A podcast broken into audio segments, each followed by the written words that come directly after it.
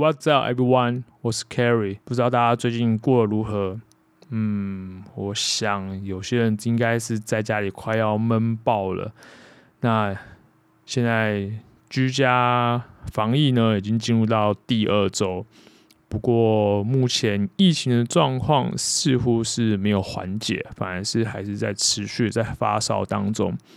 不过我们可以做的就是好好待在家里，然后减少出门的机会。那如果真的要出去采买的话，就记得一定要戴好口罩。然后还有就是跟人保持社交距离，然后勤洗手，然后回家记得消毒。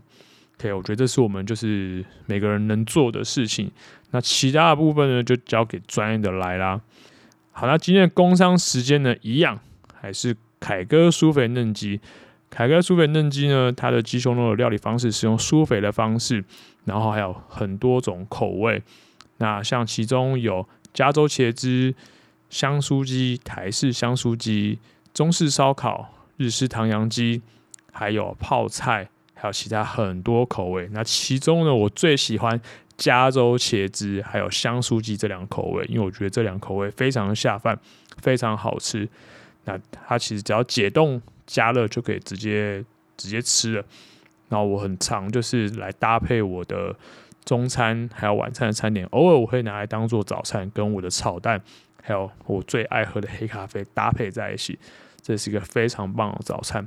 OK，那我会把那个官网的链接放在资讯栏，大家可以到官网去订购，然后不要忘记输入折扣码 Kerry K E R R Y 都是小写。那你就会享有额外的折扣哦。OK，那我们今天其实要聊的主题呢，其实是过去大家最喜欢聊的训练工具比较的话题。对，大家最喜欢聊说，哎，到底哪个比较好？到底哪个比较好？其实，呃，就看你的目的喽。OK，那呃，像今天我们要聊的，像是杠铃，呃，当然也包含哑铃，那还有壶铃、自身体重，这是我们在健身房里面。还有大家在自己训练的时候最常使用的三个工具。最近因为疫情的关系，那大家都在家里训练，所以我就看到我的很多朋友们还有学生们都是有点在苦恼，哇，该怎么办？怎么训练？所以大家都赶快去买在家也可以训练东西，可能包含弹力带、呃，壶铃、哑铃这些。那可能大家可能会利用徒手来做训练。那甚至我有些朋友呢，哇塞，家里本身就是 Home Gym 的。哇，那超棒！直接无缝接轨在家训练，甚至有些人就赶快去添购一些 Home Gym 的器材。对，只要能够维持训练，就是一个很棒的一件事情。那如果说家里的空间的关系、环境的关系呢，可能没有办法，就是呃，真的设定一个蹲举架、杠铃这样做，没没关系，有壶铃、有其他工具、有徒手的训练，其实都可以达到不错的训练效果。OK，所以我今天呢就会跟大家来聊一下这三个工具，呃，杠铃、它的包含哑铃，还有壶铃跟自的体重，它们三个呃训练工具的一些呃优缺点，帮大家分析一下，那让大家好好的了解这三个工具呢，他们有没有什么样的，哎，不应该说他们有没有什么优缺点是可以自己去做选择的。OK，好了，那我就不啰嗦了，我们就继续听下去喽。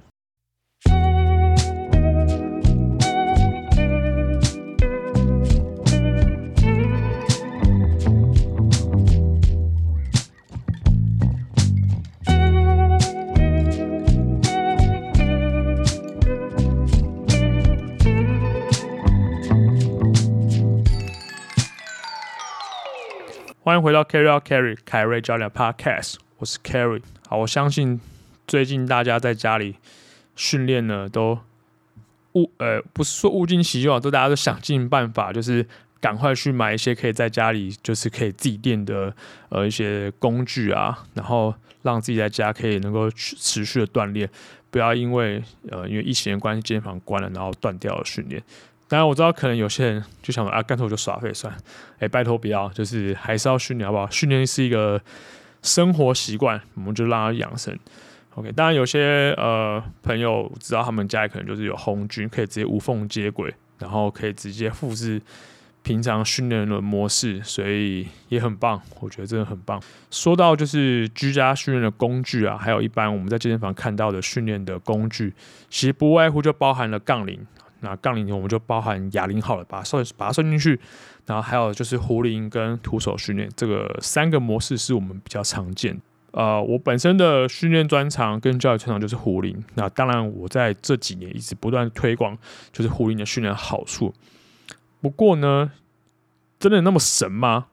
其实也不见得是真的那么神。但有它的优点，那就有另外一面，就是有它的缺点。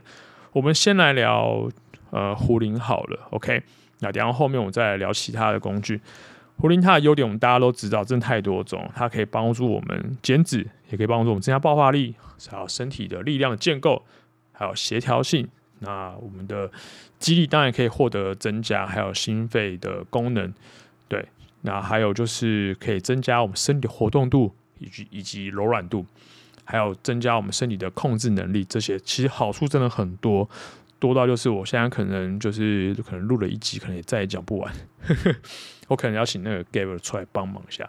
哦，对，忘记说一下，今天就是我一个人一个人来来来讲了，对啊，因为那个如果这个话题那个请文青盖博出来，可能有点杀鸡用牛刀了。对，OK，好，那再就是它有个优点，就是因为它体积比较小，壶铃的体积比较小，所以相对来讲呢，就是。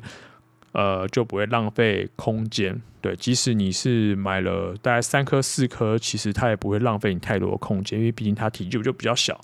OK，好，所以呢，假设你今天想要在家里就是建造一个 home gym 呢，当然它就可以省掉你很多空间，甚至你本来就也不需要太多的空间，你只要大概有诶其实大概有两块或是一块，甚至大一点四块的巧大巧拼的那个。呃，空间就差不多一百乘一百吧，差不多一百乘一百左右，那个其实空间就蛮够用的。OK，所以它其实不需要太大的空间，所以其实它的这个好处就是在这里。如果说你真的想要在家里训练的话，当然再搭配你的呃喜欢的徒手训练，或是呃，如果你家里有有装那个引体向上的的那个杆子的话，其实哦，这样 combo 起来，其实训练就可以非常丰富了，即使。没有没有杠铃也没有哑铃，其实就蛮不错的。OK，当然呃有点这么多，那可能大家过去听到我的呃 Podcast 或 YouTube，或是在我的 IG 看到这么多壶铃训练的资讯，那发现它其实真的很多优点之外，其实它也有缺点。好，那我来讲一下缺点是什么好了。其实，在胡林训练里面呢、呃，胡林的训练动作模式其实。包含人体很多训练模式已经都包含住了，但是呢，它有一个呃小小的缺点是，它没有让身体垂直上拉的动作，所以其实就是呃没有办法做像是类似像引体向上，或是类似像我们用器材做那种滑轮下拉的动作。OK，这是它的小小的缺点，但不代表说哦没有这个动作它就练不到呃垂直拉。主要的肌肉、阔背肌这些等等，但其实不是，只是说它少了呃这个动作模式。所以如果它搭配了像是引体向上或西雅图的训练动作的话，其实就是可以互补。OK，好，那呃壶铃的重量啊，其实是四公斤为一个级距。那我们常用的呃铸铁壶铃的重量最多啦。一般来讲，最多可能顶多看到四十，或是四十四或四十八这三个大重量。那我像我呃待的公司超核心最重到四十公斤。OK，所以呃像这种四十公斤以上的重量就很少见。那四十八算是一般呃工作室或健身房可能会看到重量。对，这是。算可能还蛮少见。那如果说你想要再重一点的话，比如说更重的五十几啊、六十七几、八十几到九十几，我自己个人看过有九十几了，真的蛮大，可其实很少见。所以如果你需要更重的重量，这些像我刚刚讲的数字，五十几到九十几公斤，那这些重量都需要克制，你必须要跟呃厂商直接就是特别额外下定，然后当然那个费用可能就会更高，因为毕竟要另外开模嘛，所以。板就不便宜，对，所以如果说呃要用壶铃的话，想要让壶铃的重量大到可以接近像平常使用杠的重量重量的话，其实是蛮困难的，对，要做上去蛮困难。那有些动作可能还没有办法做得起来。OK，这点我们后面会再补充。那再就是说，如果当你的重量需要越来越多的话，那当然空间上那就可能会。你就需要更多空间。我举个例子来讲，如果一般的状况来讲啊，如果以在家来说的话，呃，如果是以一套壶铃来看的话，你从八公斤一直到三十公斤的话，都各一颗的话，其实，诶，八、十二、十六、二十、二十二、八三个七颗而已，其实也不会占到太多的空间。可是，如果今天想要再多一点重量，甚至你想要练习双壶，你想要一对一对成对的壶铃的话，嗯，可能就真的。诶、需要比较多的空间了。OK，所以呃，因为它毕竟是一体成型的重量，所以它不是像那种哑铃或是杠铃，可能是还可以可以用杠片来去调整重量的。对，那所以如果说真的你需要更多壶铃的话，可能就会更占到更多的空间。所以这个其实也是它小小的缺点。OK，好，再来就是跟我们刚刚有提到，就是重量它是以四公斤为一个级距。对，这个是壶铃重量的传统。那为什么是四公斤的级距？我之前有录一集，就是那个关于壶铃的那几个基本的概念，大家可以去听一下。那不过我这边稍微讲一下好了，就是因为呃，壶铃大家都知道是从俄罗斯来的，那它的在俄罗斯当地的重量呢，它并不是用公斤，因为公斤其实是公制的，全世界通用公制的重量。那其实呃，早期他们在俄罗斯是普特。Put P O O D 为重量单位，这是一个非常古老的重量单位，所以那时候他们一个 Put 就是诶十六公斤，我记得没错啊，对，一个 Put 就十六公斤。那我后来去查一下它的换算表，所以它最低最低是零点二五普特吧，对，一零点二五普特就四公斤，所以就是用这样方法来去换算来讲，四公斤就是个级距。OK，不过也是因为这样子的关系，所以。四公斤为个级距，对于女生啊、呃、上肢训练来说的话，就会比较辛苦一点点。因为你想想看哦，好，假设今天一个女生她开始用八公斤做 press 做军事推的动作，好了，好单手好了，OK，她可能练一段时间，跳到十二公斤哦，可能会有点辛苦哦。对，因为呃上肢训练对于女性来说可能会比较。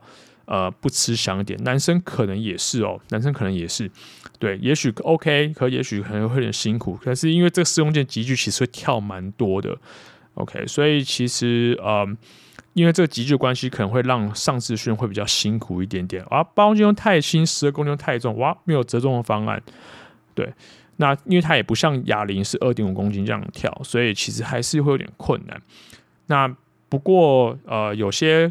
厂商呢，他们就会呃委托工厂去制作比较特殊重量，比如说十公斤啊、六公斤的壶铃啊，甚至有十四公斤壶，就是有点折中的重量，然后来帮助呃就是喜欢壶铃训练的女性族群或者是男性族群，最就是有时候对重量突破上有些困难的话，这种折中的重量对他们来讲会有些帮助。不过很少呃有人去贩售这种。呃，就是中间重量的壶铃，因为毕竟还是以最大宗的重量八十二、十六、二十二八这个四公斤级距为主，因为毕竟是呃他们既定的重量的级距。OK，好，所以以上呢，其实就是呃壶铃它本身的一个缺点。对，那还有其他可能就是嗯。怎么说也不能说算是完全缺点啊，其实主要还是要看你的训练目的。当然，如果说你今天想要做呃最大肌力的训练的话，你不太可能用壶铃，因为壶铃的重量真的顶多就是到好一般常见到四十八号。可是今天如果你的肌力建构起来是能够呃比如说深蹲一百公斤以上的话，其实你用壶铃呃来做深蹲用四十八可能就哎、好像就有点不够，对于最大肌力的突破就会有一定的限制。OK，但并不代表说哦，胡林就对最大肌力训练没有用，哎，不是这么的极端。OK，它还是有帮助的，只是说呃，就以强度来看的话，它的那个效果还是不及就是杠铃肌力训练。OK，所以这三个常见的工具呢。嗯，到底哪一个是最好的？好了，来，我们来分析一下好了。那我刚刚有讲到壶铃的优点、缺点了。那不过没关系，我等下后面还会补充一些前面我可能没讲过的。OK，那我们先从杠铃开始好了。好，杠铃呢，它的训练的目的啊，它最大训练目的其实发展身体的整体的力量。OK，让你去练习怎么样让你的身体产生出最大的力量，产生出最大的动能。OK，因为毕竟你在做杠铃的，像深蹲、硬举、卧推、上举这些动作，都是必须要全身出力。但它并不是说哦，只有局部的出力，没有，因为自由重量，呃，身体必须要一定的稳定，对，所以这个大家都知道。OK，所以其实它在训练你身体怎么样去发力，对，发展你身体的力量。再，害是我们在训练最大肌力最常用的工具。OK，好，那也可以拿来训练爆发力，比如说像奥林匹克举重，或是像一些呃举重的简化动作，比如说呃接力推，或者是那个那个高箱，哎，不是高箱，对不起，高位的那个高拉动作等等，就是比较有点变化简化的动作。那它对，所以除了呃跳箱还有砸球之外，它其实也是。蛮常来用来练习爆发力的训练，OK。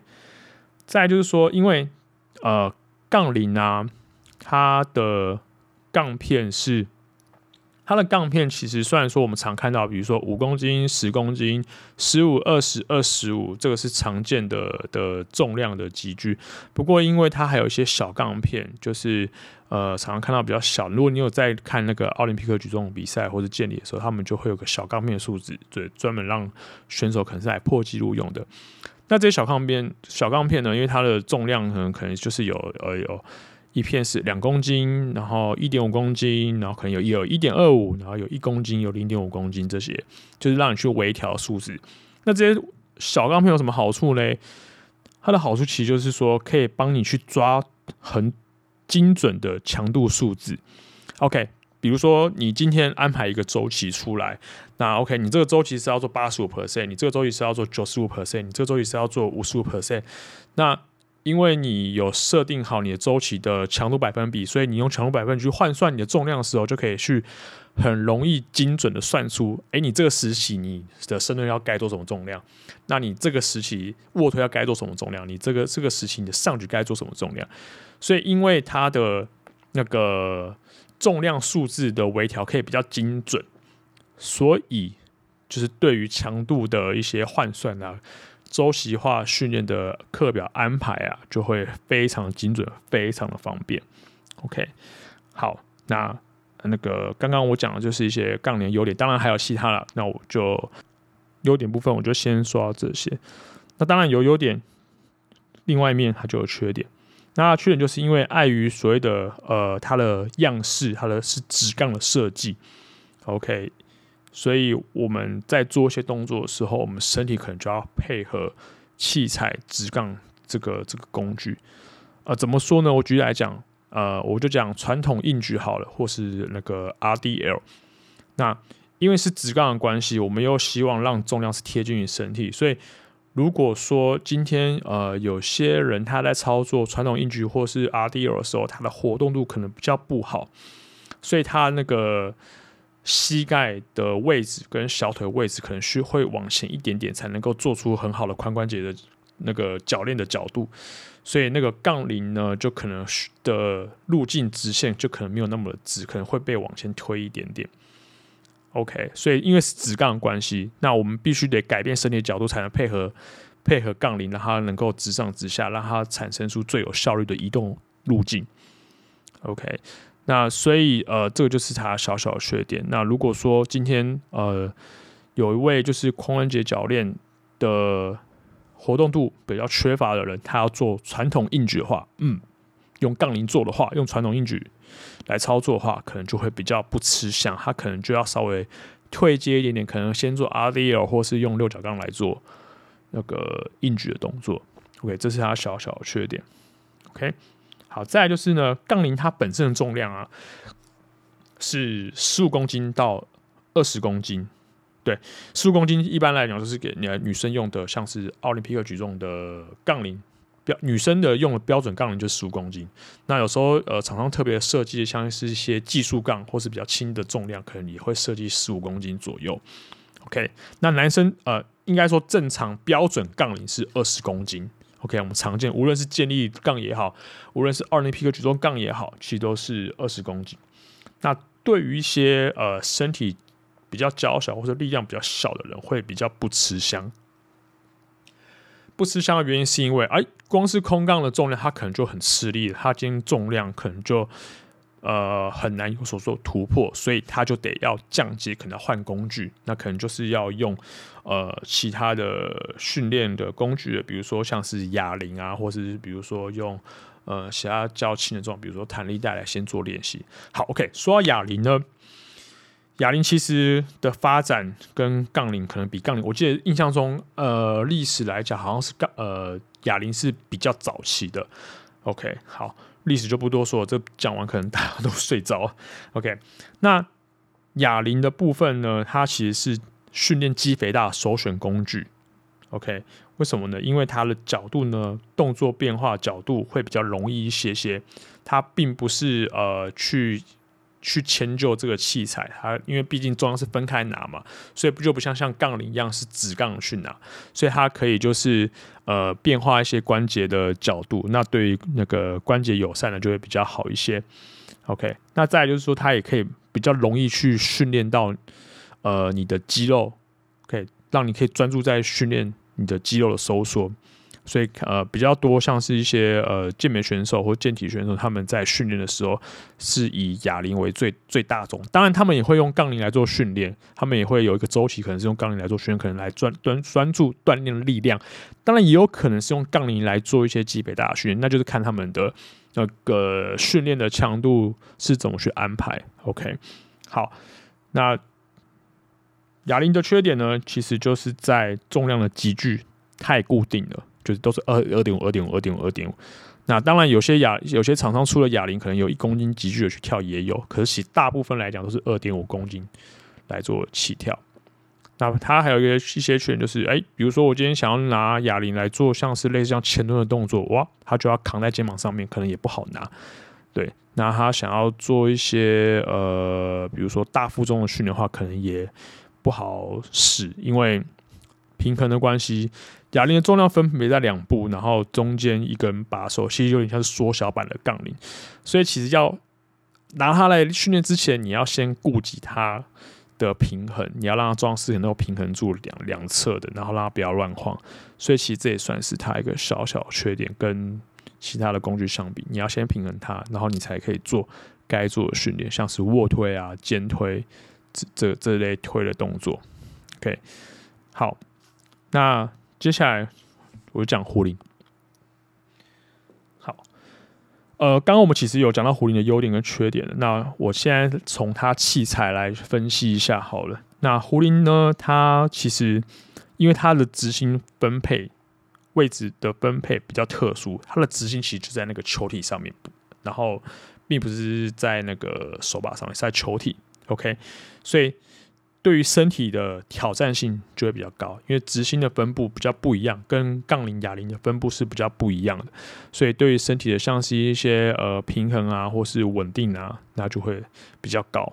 OK，其实过去在教学的时候，很多人对于这个一开始会比较苦手，尤其是单手的动作，因为必须要穿挂着壶铃，然后让壶铃就是稳稳的卡在那个地方。那这个来讲，对于呃一开始接触。壶铃单手动作的人来讲会比较呃辛苦一点，那甚至有些人还要去呃，就是要稍微去习惯那个球体压在手上、前臂手上的感觉。那那个 Gap 教练最常说，这就是学习壶铃要缴的学费。OK，我觉得这蛮有道理，因为这这是因为大家很少去做这件事情，所以势必得要去习惯，因为它不像杠铃或哑铃，重量是分配在两侧。那壶铃的重量，直心重量是穿挂住之后，尤其是单手动作，最后那个重量直心是挂在自己手上，然后那个球体是贴在自己铅笔上。那因为一直一直压着的关系，所以有时候会产生一些不舒服。当然，我们可以透过一些手腕角度去调整，然后让它那个压力比较那么大。可是，一开始因为非常不习惯，所以大家会觉得啊，好很痛的感觉。每次练完好像哦，切，被好像被家暴一样。其实那不是被家暴，那就是学费了。对啊，OK，要真的要习惯一下。好，所以也就是因为这样的关系，这样的设计，它有时候做动作可以比较特殊一点。OK，像是 clean 跟 snatch，或是像是呃 Turkish get out 这些，在做这些动作，或是比较其他呃比较特殊一些动作，像 bench press 啊这些动作就会比较适合，因为工具特殊的关系，OK，好，那呃，当然它的训练的目的呢就很多，就刚刚我们有讲了，就是可以减脂啊，还要练爆发力啊，力练习你的力力量啊，还有协调性等等，心肺功能。OK，那我们最常拿壶铃就来做，就是像是间歇训练的的课表，这是大家最广泛为使用的的训练模式。当然，它可以训练力量，那就前提是你的力那个，对不起，你的使用重量要够重，OK，要够重。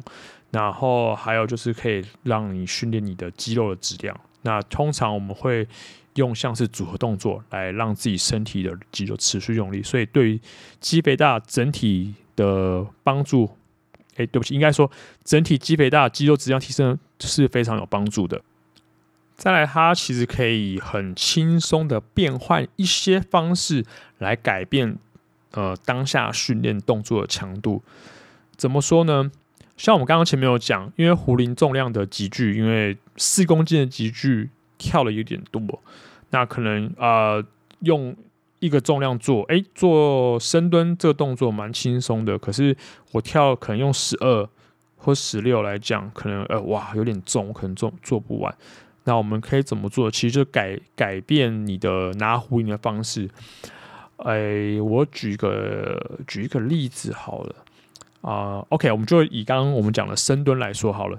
一开始我们在做壶铃深蹲的时候，我们用高脚杯深蹲，就是你壶铃呢，呃，拖着两边的把手拖着，然后靠近自己身体的，就是躯干中心，然后做深蹲动作。OK，高脚杯深蹲很简单，没有问题。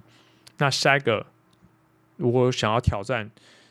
一点难度，但是我我没有办法换重量，我该怎么做？OK，那就是做那个架式深蹲，单边负重架式的深蹲，就是呃那个 curling 上部的位置架住之后呢，然后做深蹲。那因为重量只有在某一边，在你左边或是右边，那另外一边因为没有负重，所以你得要稳定你身体，不要让身体因为有一个重量在偏向某一边，所以不能因为。它偏到某一边，你就身体就歪掉，所以你全身都要用力去稳定住，然后做蹲的动作。所以，OK，这个就是比高尔杯深蹲再更多一些难度。好，那如果单手的架式深蹲 （rack squat），我们就叫 rack squat，又很简单哇。那那我该该怎么去调整呢？啊，我就只有一颗壶铃，那我该怎么办？OK，换个模式，换成 bottom up，bottom up 就倒壶的模式。然后做深蹲，所以你就把球体倒在那个，诶，朝向天花板，然后把手是倒立的，你是要握着把手，然后做深蹲。难度在哪里？你必须要先稳定它，因为倒壶过来做，因为重现在整个直心被改变了，重量在上面，那你又要稳定它，然后你又要做蹲的动作，所以难度就提升了一阶。OK，这是指你真的只有在有一颗重量的时候可以做的事情，改变这个强度。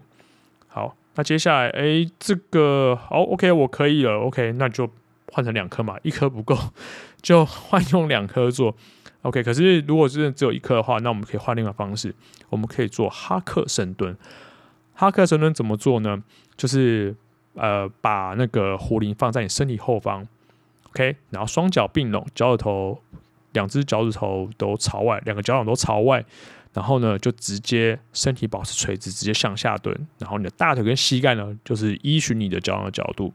OK，哦，我知道我这样讲，可能有些人还是听不懂，没关系，我等下把那个哈克深蹲用壶铃操作的哈克深蹲影片呢，我放在资讯栏下面，那大家可以去看。那这个挑战性就会比较高，因为你的平衡就需要挑战，因为你的脚跟是离地的，然后壶铃是在身体后面。那壶铃因为在身体后面的关系，呃，用双手。就是抓住，那你身体就被强迫了被直立，然后因为你在蹲的时候，你的脚掌重心是在前面的脚掌，那你又为了平衡，要维持身体中立的位置，然后呢还要往直直往下蹲，直直站起来，这对于股四头肌的刺激会蛮高的。OK，好，OK，没关系，等下大家去看影片就知道，我都会放在资讯栏下面。OK，好，这个不够，好吧，那我们就换那个 pistol squat。讲到手枪蹲 pistol squat，大家可能说哈还要拿重量做，我教练我拜托我那个一只脚就做那个，对不起，我没有负重，我一只脚做不起来，还要叫我负重。OK，对，如果说你你真的就是没有办法负重做的话，没关系，那当然就是没有负重做 pistol squat，其实就是一定的强度了。对，但是老实说啊，有负重做可能还会比较简单一点，而且是用拖壶铃方式做，因为你那个重量在你前面嘛的关系，那你身体是重量重心会比较后方，所以其实比较容易取得一些平衡。OK，好，没关系，这个一样，我等下会把这个。负重跟没有负重 pistol squat 的影片，我等下放在资讯栏下面，然后大家可以去看。OK，我这样举了一个很简单的例子，其实就是说，即使你今天呃你做一颗壶铃，那但是呃你想要变化强度，那并不是真的只有换重量才能够变化强度。当我们改变身体的角度，还有改变拿重量的方式，其实也可以让自己的训练强度会有所提升。OK，好，再来呢。壶铃的训练啦，其实对于做事生活族群非常有帮助。我必须再说一次，真的非常有帮助。为什么？原因是在于说，壶铃大部分的训练啊，都是以我们的身体后侧链、肌肉链来做锻炼。那其实我们都知道，坐式生活族群啊，最常见就是驼背，然后屁股没力很紧，大腿后侧很紧。然后胸呃胸胸肌前侧就是我们身体前侧很紧，然后可能脖子还往前移。可是因为在壶铃的训练里面，我们都知道都是训练呃臀部、大腿后侧还有背来做训练，在做训练。OK，举例来说，像硬举就是 OK，全身的身体拉的训练。那你整个身体的后侧肌肉链都需要做事情，而且你不能驼背，那你身体呃都不能往前，不是对不起，你的头也不能往前倾。OK，所以其实，在壶铃训练里面，大部分都需要身体后侧链来做事情。OK，所以对于身体的姿态的矫正、坐式生活的一些坏习惯的修正，其实非常有帮助。好，那他刚刚说的呃缺点呢，我们刚刚就已经提过，那我就不再多说了。好，那我们再讲自身体重。OK，大家在居家训练最常用的方式，自身体重徒手的训练。好。它的优点非常明显，我随时随地都可以训练。我今天在家里可以练，我今天呃，如果今天好疫情结束，我出去玩，我在饭店也可以练。OK，我今天出差，我在出差的地方休息的地方，我也可以练。OK，就是每个地方只要有地板，就是你的你的健身房。OK，身体呢，就是你的呃训练的武器，训练工具。OK，所以它也不需要额外负重。OK，你最最基础的伏地伏地挺身，好，伏地挺身一般来讲对你还不够，那就做有节奏控制的伏地伏地挺身，那我就可以改变就是训练的强度。好，深蹲徒手深蹲是大家最常做的训练，好，徒手深蹲非常简单，那我就做分腿蹲，所以它可以也是一样很快速的可以去变换动作模式来增加你身体的强度。OK，那有些人说啊那个。教练，我觉得那个徒手肌训练对我来讲，就是不像一般做力量训练或肌肥大训练那样刺激。OK，我可以理解。几年前我刚当教练的时候，我也觉得啊，徒手训练，嗯，好像没有像这个肌训练或者肌肥大训练做的那么有效果的感觉。我我我要的是那种，就是真的很有力量，然后希望在训练中也有充实的感觉。那对我来讲是很好。没问题，我真的可以理解。但是几年之后，随着我自己的训练经验、还有教学经验，还有自己在进修的过程当中，其实我慢慢发现，徒手训练、自身体重训练其实有它的优势在，而且是可以去补足我们自己喜欢训练的一些缺点。怎么说呢？其实，在练习徒手训练的时候呢，老实说。肌肉怎么去用力？呃，那倒不是最主要的事情。我个人觉得是控制。OK，这个徒手训练，我觉得给我最大的好处，其实是在身体的控制的部分。OK，你要怎么样身去控制你的身体，在一个好的位置去做一个好的伏地挺身？你要怎么样去控制自己的身体，稳定自己的关节位置？还有身体张力的拿捏控制，去做一个好的单手伏地挺身，或是单手单脚伏地挺身。OK，这个就是一门学问喽。OK，虽然说动作看起来好像很简单，然后呃，可能就是哦那个，反正我做就做起来。可是其实它的精髓是在身体控制的部分。你也可以说就是平衡。OK，你只要拿捏到平衡了，那这些动作对你来讲，可能就是哦，蛮蛮简单的。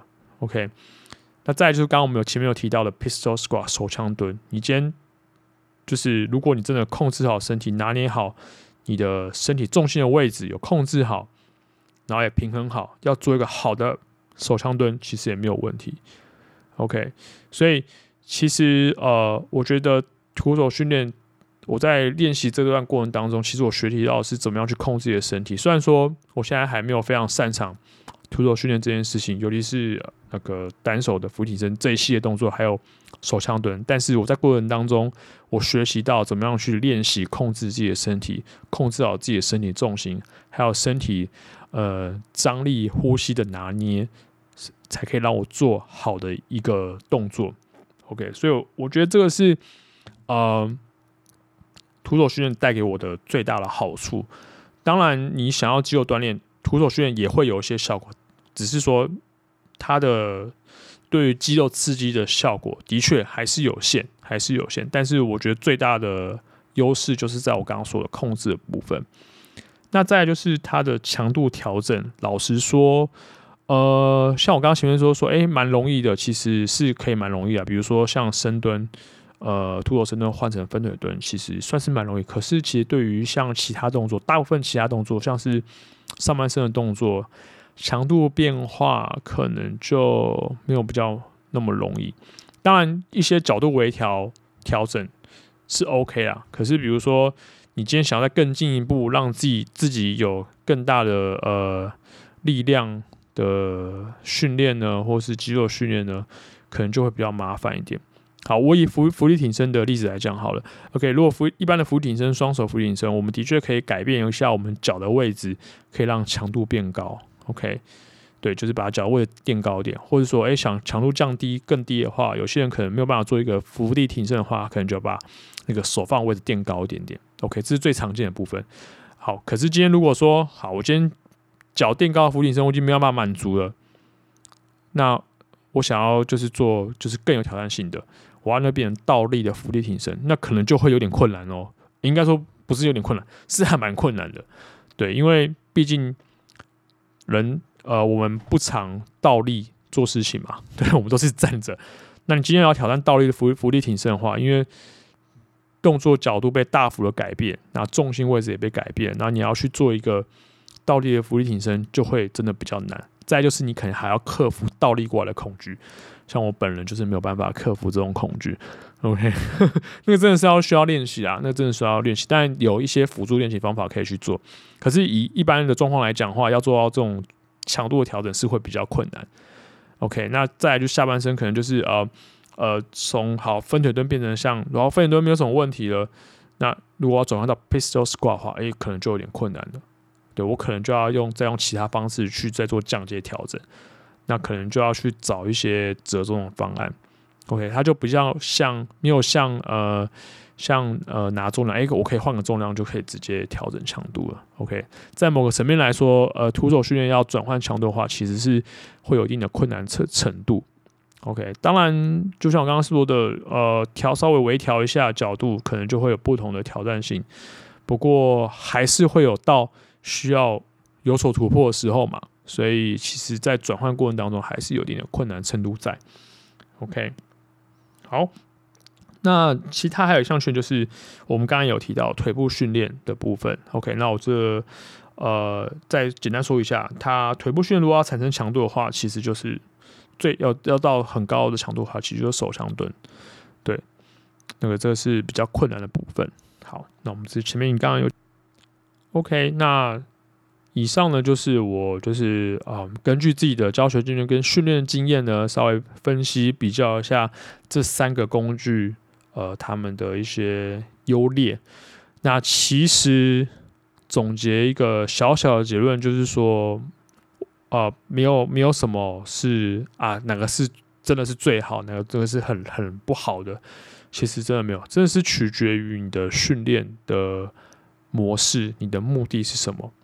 假设你今天真的是想要像力量型的运动员或者力量型的呃选手迈进，当然你你就是以杠铃训练为主。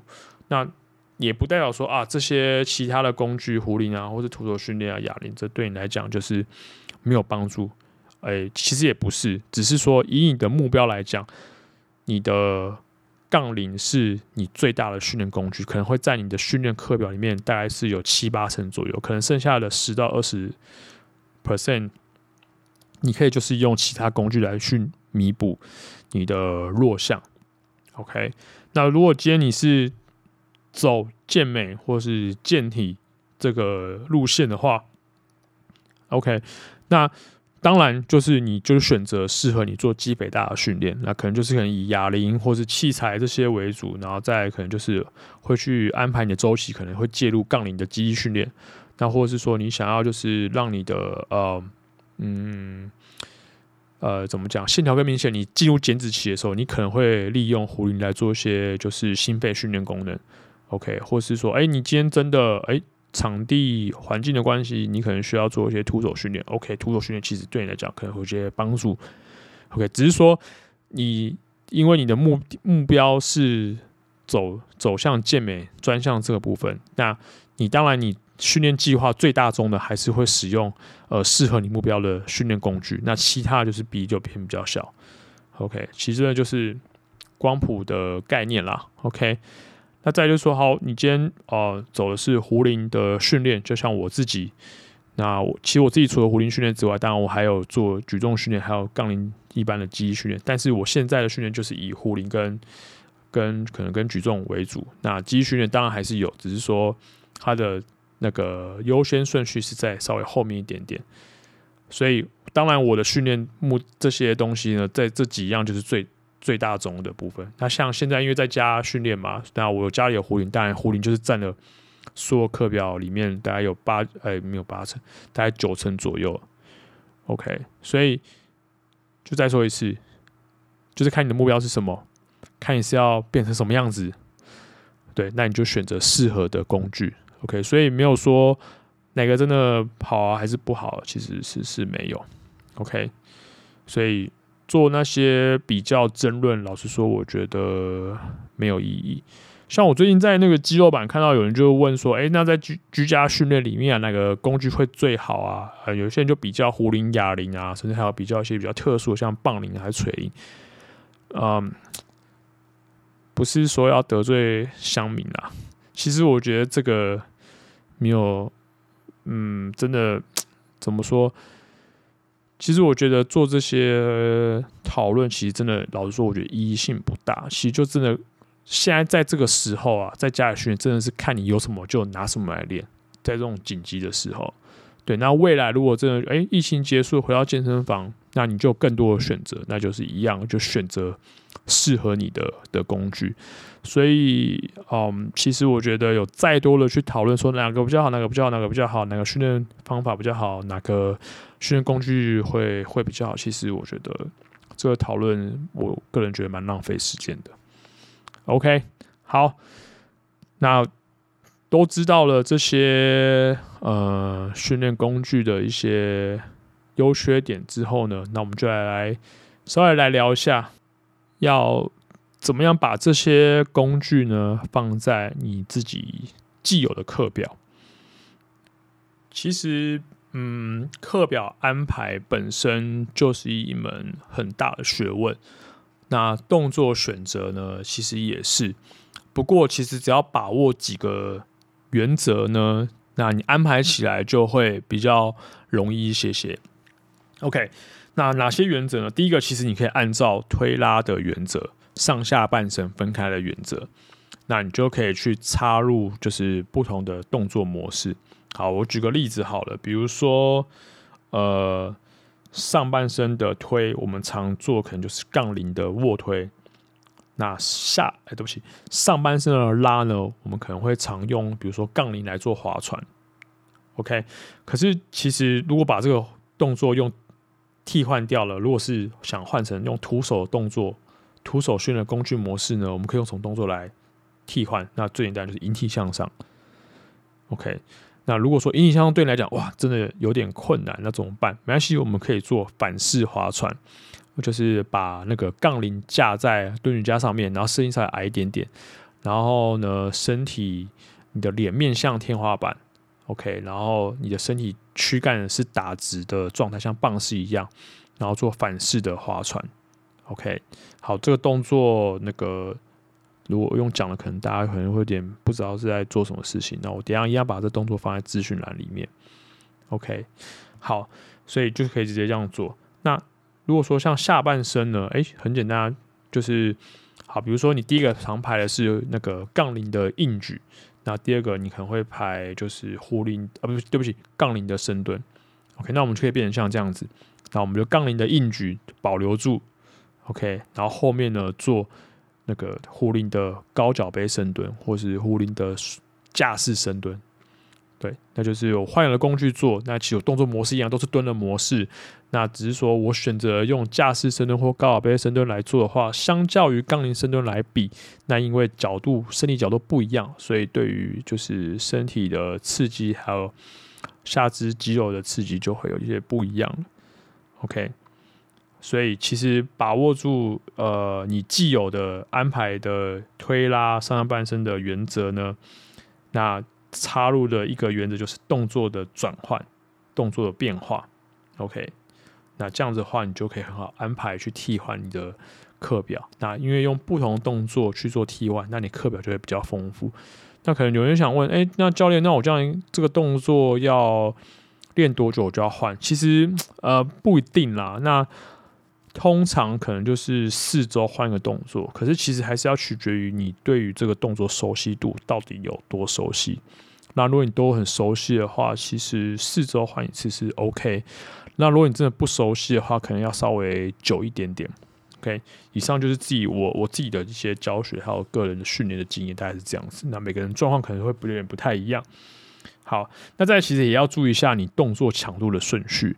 对，其实就算今天你不把这些工具变化插入进来，其实我们在一般课表安排上面本来就是要去注意这些强度的顺序。那比如说，好，你今天换了一个动作，呃，比如说你今天，OK，你原本是把深蹲放在第一个训练，那你转换成做奥林匹克举重式的前蹲举。那因为这个动作对你来讲可能很不熟悉，你有点你呃觉得有点难，但是你可以做，那活动度那些都 OK。那这个对你来讲，因为比较陌生，强度比较高，可能其实对你来讲，换句话说，对你来讲强度就比较高，所以你把它放在第一个会比较恰当，因为你需要花呃很一些时间去适让身体去适应这个动作，OK。所以，如果是这样子的话，这个动作放在前面会比较适合。OK，那还有就是说，强度上的设定也要注意一下，因为有时候我们变化动作的时候，有些动作是你比较不熟悉的，对，因为你不熟悉的关系，所以如果你强度直接拉高强度的话，可能就会比较不适合。所以我会建议，如果是在变化动作。换进来之后，如果那动作本身对你是有点不熟悉的话，我会建议强度稍微放低一点点。OK，好，那其实把握这些原则呢，你都可以自己去综合刚刚我们提到这几个工具，杠铃啊，包含哑铃，然后还有壶铃，还有自身体重。这样子的话，你把握这些原则，你就可以自己去设计一个适合自己的课表。那这些方式呢，就是告诉你。怎么样去把这些工具放在你自己的课表里面？那如果说你对于这些课表设计啊，还有呃怎么去呃选择动作上有些问题的话，没关系，就是欢迎你就是私讯给我，然后留言给我，让我知道你有遇到什么样问题，那我可以帮助你去解决。OK，好，那我最后下个结论啦。其实结论上就是让我前面有稍微爆雷 爆雷提到一下，就是说，其实这些工具都很棒，都很好。OK，那它并没有什么绝对不好或绝对最好的的的的这些，嗯、怎么说呢？啊，总之就是他没有真的是最好啊，就是真的是只有你不行，然后也没有说最差，其实都没有。其实真的就是取决于你的目标，然后你想要练些什么东西，你想要让你的身体成为哪一种那个。哪一种模板？就是有些人啊，我希望就是像那个健美选手一样，那当然你就选择肌肥大的训练为主。那其他的就是可以帮助你变得更更厉更更厉害。OK，那如果说哦，我今天就想要像健力选手那样子的体型，或者说我今天就是要真的去比健力，那当然你当然选择杠铃嘛，这没有问题。那当然其他的训练就对你来讲，这就是一些辅助的训练。OK，所以其实就真的是取决于你的目标，然后取决于你想要到什么样的程度。然后去选择适合你的训练的工具，OK，所以不用再比了，没有什么好比了，对，OK，OK，OK，那我们今天就聊到这边啦。那就是希望大家最近就是好好在家，然后真要出门的话，口罩戴好，然后勤洗手、消毒，然后跟如果真的要出门到有有人的地方，要保持社交距离。那我真的。希望这疫情赶快缓和下来，然后让这个疫情等级呢回到二级，甚至回到一级，然后甚至就是全世界疫情都慢慢和缓下来，让大家都可以回到正轨。OK，然后我们就是大家都可以回到健身房训练，然后我可以继续工作。OK，好，那我们今天就分享到这边。如果你有任何问题的话，欢迎私讯给我。那呃，像只有我在一个人录才讲这个。就是不要忘记订阅我的频道，然后如果说你喜欢我的节目，想要给我一些点子的话，那不要忘记订阅我的频道。无论你是用 Apple Podcast，还是要 SoundOn，还是要 Spotify，还是用 Google，还是用 KKBox，不要忘记订阅啊！所以来提醒一下，就是呃，真的如果喜欢我的节目的话，欢迎大家利用那个小额赞助的功能，连接呢都会放在我的节目资讯下面，你可以透过小额赞助。来赞助凯瑞的 Podcast，然后支持我们能够产出就是更棒、更多的的节目。OK，那最后如果说可以的话，除了订阅之外，然后还要除了小额赞助之外，也欢迎大家给我五颗星。然后留言，那你可以在留言处告诉我你对于节目的想法是什么，或者是呃，你可以透过 IG 私讯给我，然后分享你对于我们节目的看法是什么，然后有哪里可以做更好的地方，都可以让我们知道。那我们就下一集节目见喽，拜。